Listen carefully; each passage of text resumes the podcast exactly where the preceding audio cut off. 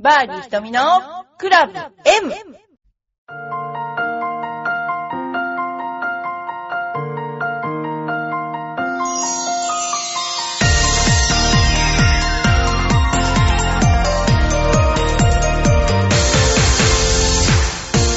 こんにちは。バーディー瞳のクラブ M です。皆さんいかがお過ごしでしょうか？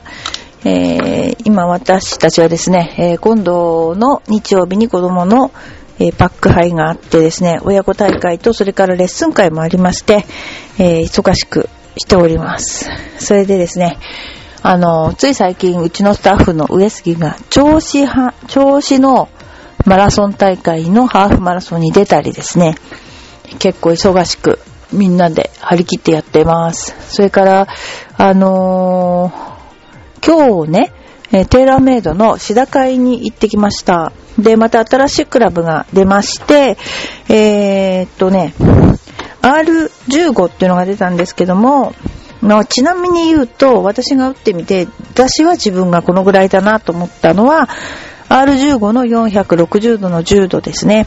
それから RSI の2っていうアイアンも私としては非常に打ちやすかった。RSI の1と2があるんだけど、私は2の方がどちらかというと打ちやすかったです。そんな感じでまた新しくですね、グローレの後にこの R シリーズが出ているので、ね、皆さんもちょっとご注目。それからあとね、一番、えー、まあ、私としてはいつもレスキューって使わないんですね。で、レスキューがめちゃくちゃ簡単。で、えっ、ー、と、ヘッドが小ぶりになったのが印象的で、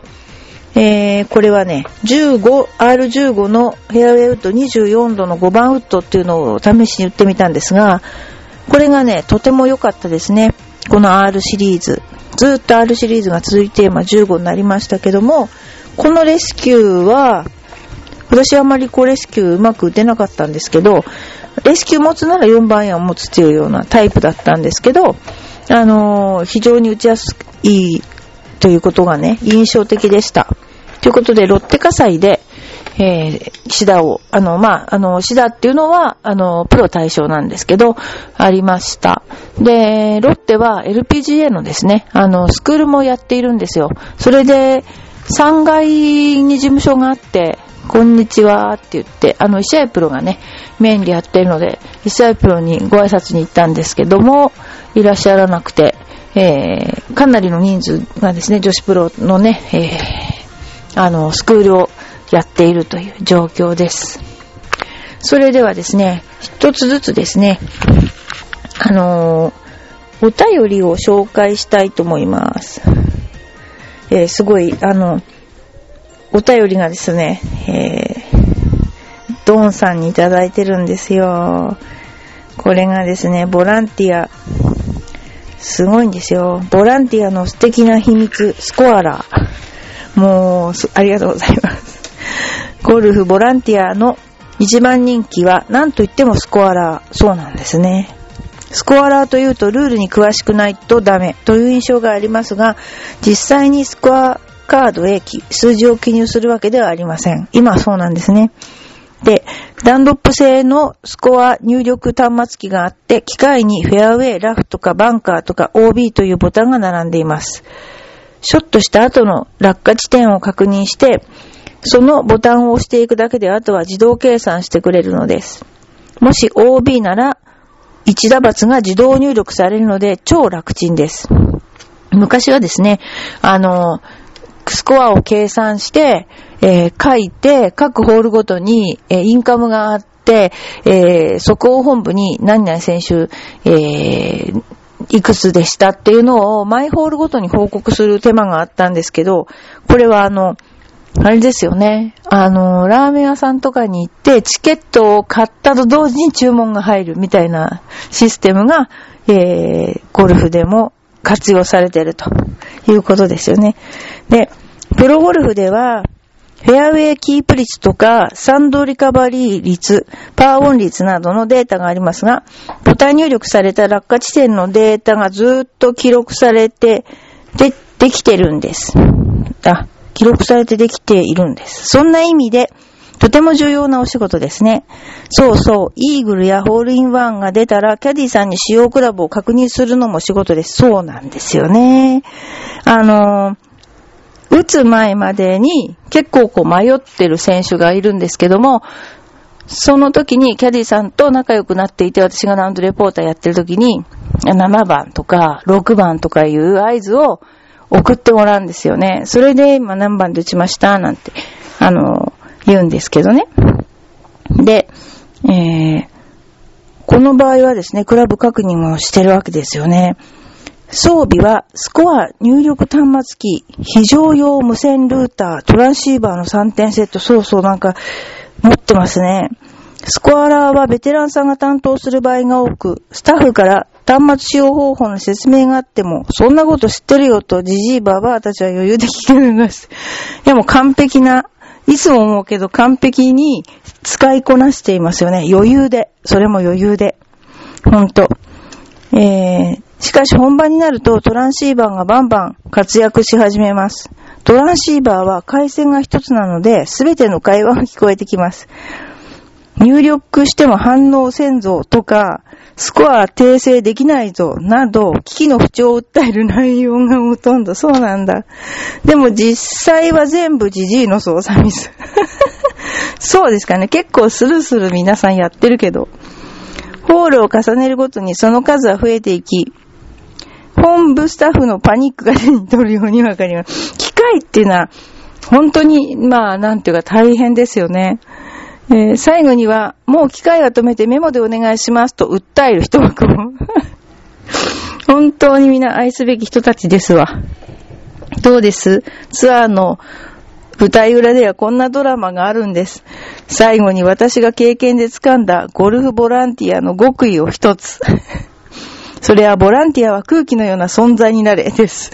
いるかいないかわからないけどなくてはならない人。そんなゴルフボランティアを目指して来年も頑張りたいと思います。それではこの辺で。次回のボランティアの素敵な秘密は86というスコアです。えー、あのですね、結構この、なんちゅうかな、あの、私もこのボランティアではな学生バイトというのを経ているので、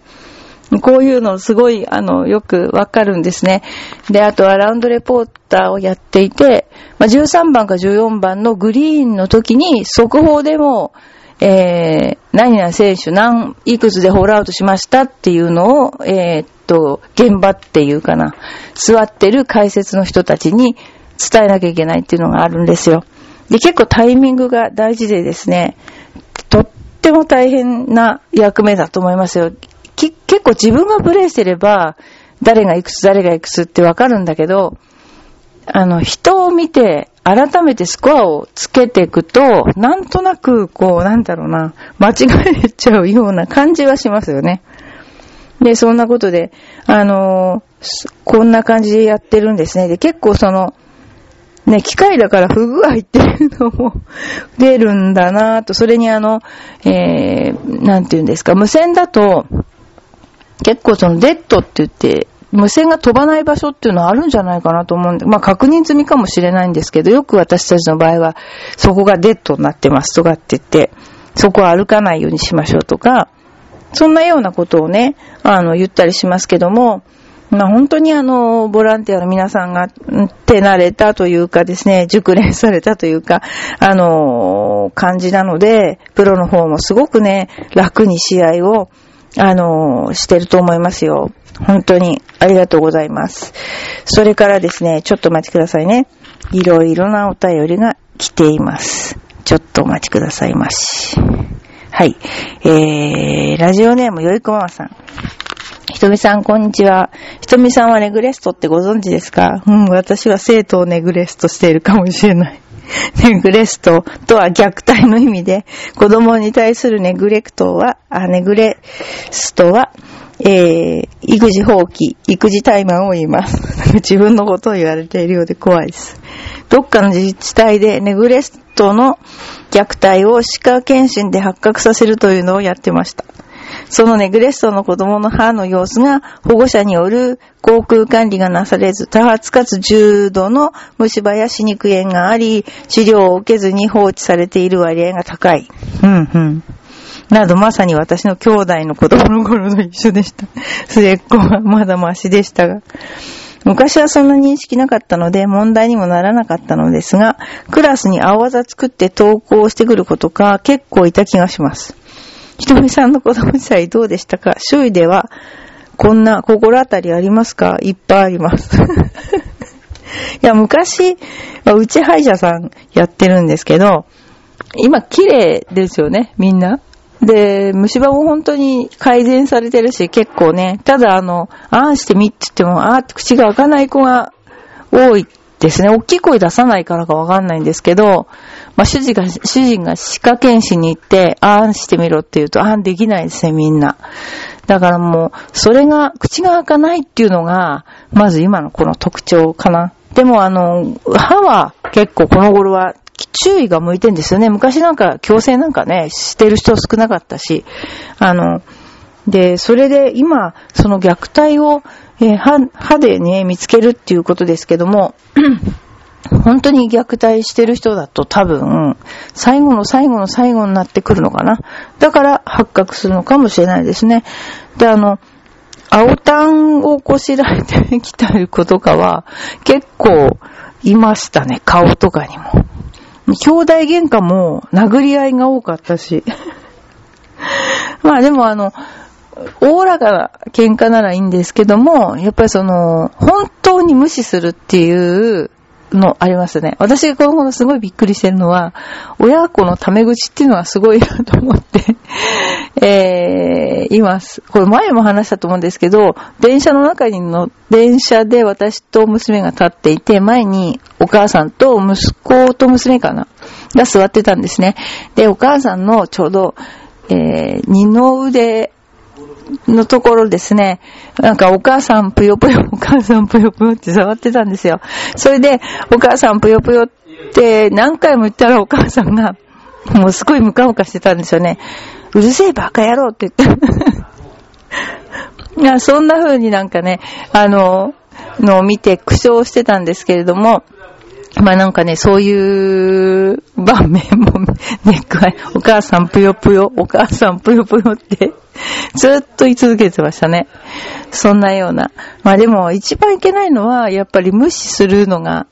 いけないんじゃないかなと思いますね。その、無視すると答えますよね、子供はね。だから昔寺内勘太郎一家っていうのがありましたけど、しょっちゅうなんかがね、大勢をひっくり返すとか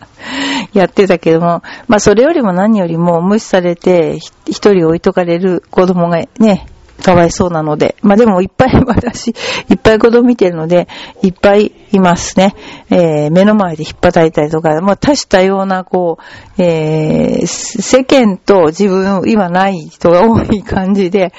もう子供、人が見てようが見てまいが、子供は叩くときには叩くと断言してた人もいたし。まあいろいろ様々ですね。でもまああのー、そんなことで、えー、ね、ね、あの青タン作った小さい頃、まあ私も引っ叩いてたんじゃないかな、あの口が、私はあの子供の頃ですよ。子供同士殴り合いの喧嘩をしてたじゃないかなと思います。はい。ということでですね、えー、今ですね、話は変わりますけども、赤坂の方で、今いろんな活動が始まってるんですけども、あの、日大の私学部のです、あ、私学部ですね。私学部の学生のレッスンを行っています。来年は頑張るかなと思ってるんですけどね。えー、そんなようなことや、あと少しお値段がお安くなりました。えー、リーズナブルな感じで、えー、こちらの方と、浦安の方と、まあ、なるべく近いお値段でということで、え、かなりお安くなりましたので、皆さんもぜひ、あのー、一度ね、えバーディー瞳にいらしていただけるとですね、あの、まあ、何が一番皆さんがて驚かれるかって、もちろんレッスンもそうなんだけど、やあの、先生たちですね、インストラクターが打つと、おおって 驚かれます。あの、そこはやっぱり、あの、みんな、プレイヤーなので、すごくいいスイングをしてますし、あの、もう本当に言い表せないけど、きちんと、あの、したフォームなので、えー、それぜひ、あの、体験していただくといいかなと思います。はい。なんか今ですね、いろいろな、あのー、私、ツイッターやってるんですよ。で、ツイッターやってて、あの、いろんな人と友達になりまくっててですね、あのー、本当にゴルフ大好きな人がいっぱいいるんですね、こうして。私もね、あのー、本当、あの、こんなにゴルフが大好きな人たちがもういっぱいいるっていうのをびっくりしたんですけどもね。で、結構その、ふざけたんではなく、超真面目にゴルフのことについて、あの、ツイートしてるんですよね。だからもう本当これ見てて、わあ、すごいな、ゴルフもまだまだ、あ、いけるな、なんて思ったりしてね。で、私はね、それとまた話全然違うんですけども、ゴルフ以外に今興味があることがあるんですよ。それが、まあ、あんまりこれ、関係ないかもしれないんだけど、ドイツの、なんていうかな、ロゼッタ計画っていうのが、あのー、あるんですね。で、このロゼッタ計画っていうのは、今、ロゼッタ計画のその、なんていうかな、彗星に今ね、着陸しようとしている、フィ、なんでフィラエというね、探索機があるんですね。で、このロゼッタ計画っていうのは、すごい昔に、すごい10年ぐらい前かな、あの、他の星に何が、あの、あるのかなっていうことで、えー、打ち上げたわけですけども、それが今ね、今になって、あの、太陽の、えー、なんでしょうか、ソーラーシステムで、その、動いてるので、えー、一時期太陽が、その、届かなくなってしまって、冬眠状態にあったんですよ。その冬眠状態にあったんだけど、それでまた復活して動いて、今やっと、あの10年ね、経って、あのチェリモ、チェ、チュリュモフゲラシメンコ水星にね、ね、あのー、あれなんですよ、つくんですよ。もうそれがね、どれだけこの10年間ね、寂しかったのかなと思って、このロゼッ、無人探索機ロゼッタが 真面目にそれを考えました。で、今ね、刻々と今日の、えー、ちょうどこの放送がある時間くらいにですね、えー、ああれじゃない？着陸するんじゃないかなと思うんですよね。多分それがすごい楽しみ。おかしいですよね、大体ね。でも、そんなようなことで、えー、私の楽しみは今のこれはロゼッタが、のね、えー、フィラエが着陸することかな。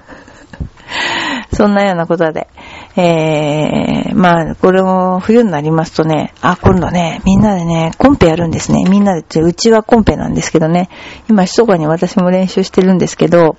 このうちはコンペっていうのがまたですね、結構面白くて、私のプレイが早いっていうのはもう周知の事実なんですけども、もうワッグルとかもう何回もしてると前で行っちゃうとかね、もう私とかもう構えた瞬間に打ってしまう人なので、あの、みんな遅れないように来るのが大変かなと思ったりとか 結構あの、今度楽しいですよ。それで、あの、浦安なので、千葉県の浦安なので、地元のレストランがあるんですけど、それがコジャックって言うんですね。もう昔のえー、全学連がやってたってなんか言っちゃいけない。それを、あのー、そこに、えー、美味しいご飯を食べに夜行こうと思ってます。そんなようなことで、この頃盛り上がっているエバックでした。それから、えっと、みや、みゆ、なんだっけ、三宅スポーツマッサージさんが、え開業して今やってますけれども、えー、今あのー 三宅さんっていろんな専修大学の、え伊勢原と生田校舎で、あの、いろんな選手を見ているんですね。で、あの普通に腰痛とかそういうのもね、もちろん、えー、専門ですけども、もうせ、例えばスポーツして痛めてしまったとか言うと、各種スポーツの精通した人がいるんですよね。中にお相撲さんだった人もいる。でも、明らかにお相撲さんだったのはわからないぐらい痩せていて、で、辞めた理由が、春日流さんって言うんですけど、太れなかったからって、こう、羨ましい、なんか理由を言うわけですけど、そういう人がいたり、あとは、あのーずーっとなんか、タイの方に行ってツアーをやって帯同してた人とか、もういろいろ各種いろんな人材がいてですね、5、6人今来てるんですけれども、あの、面白いですね。私もあの、すごいこれが不思議なんですけどね、そこの場所にずっと私が植木を置いてたんですね。で、それまで同じ手入れをして水をあげてても全然もう元気がなくて別に栄養をあげたわけでも何でもなないんですよ。それがこの頃同じ手入れをしてるのにわさわさ伸びてきて元気よくなっちゃったんですよね。これもうみんなびっくりしてて、いや、もう気が変わるっていうか、なんて言うんだろう。元気な人が来ると、全然こう、なんでしょう。こう、植物まで元気になっちゃうんじゃない？なんて、冗談じゃなくて本当にそういう風になってしまって、金のなる木とか、なんか、なんか、鉢にはまらないぐらい太くなっちゃって、もうそんなような状況で面白いなと思いながら、えー生きている今日この頃でした。もうあの、私も、つい最近飛距離を測って、あ、ちょっと飛距離が落ちてるって思って残念に思ってるので、えー今後の目標はですね、60歳になった時にグランドシニアに出ると。グランドシニアでキラギラした、あの、ババアゴルファーになるのが、え今のですね、えー夢なので、皆さんもぜひ、えーババアゴルファーというか化石ゴルファーというか、まあ、60歳の人が聞いたらとても怒るかもしれませんけども、あの、えープロゴルファーとしては多分もう、えー末期な状況の、えなのかもしれませんけども、頑張って練習して、えー、英字シュートを目指したいと思っています。それでは皆さん今日も最後まで聞いていただきましてありがとうございました。